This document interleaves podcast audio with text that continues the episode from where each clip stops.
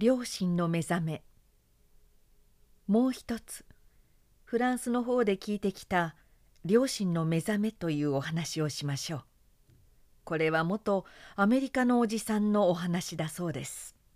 それを父さんはまたにきに聞いてきました。その人の言うには「私はまだ前掛けを締めている自分のことでした。4歳にしかならない子供でした。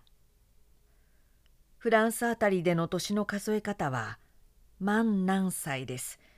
ここに4歳とあるのも満4歳のことです。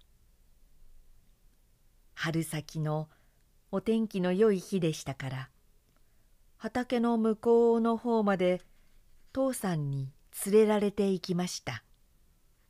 そして一人ですぐに帰るんだよと父さんに言われました。途中にはロドラの花のよく咲いたところがありました。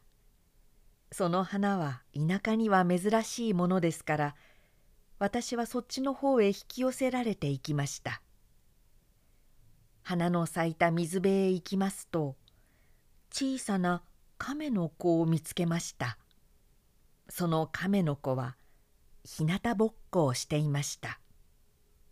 私はそのちっぽけな動物をぶとうと思って手にした棒を振り上げました。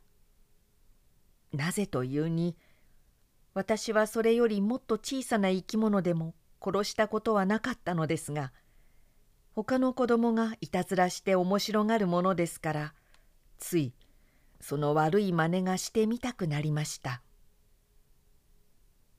しかし何か私の腕を引き止めるものがありました。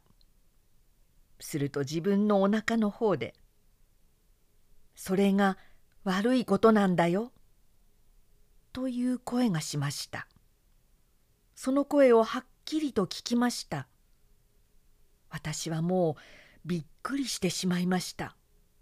本当にそんな心持ちになったことは初めてですから。自分で悪いと思いながらまた棒を振り上げ振り上げするようなそんな一生懸命になったことはまるでその時まで知らなかったものですから。私は家へ駆け出していきました。そして母さんにその話をして「それが悪いことなんだよ」と言ったのは一体誰でしょうと尋ねました。母さんがテーブル掛けで涙を拭いたことは私は見てよく覚えています。母さんは私を抱きかかえてこう申しました「それだよ。どうかすると皆さんが両親とおっしゃっていらっしゃるのはもしお前がその両親の言うことをよく聞いて従うなら両親というものはもっとはっきりお前に話すようにもなるししょっちゅう良い方へお前を連れて行ってくれますよ。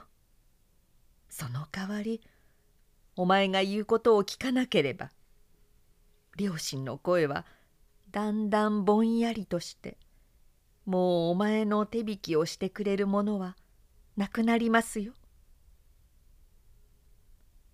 私が一生のうちのどんな出来事でもこんなに深く長続きのした印象を残したものはありません」とさ。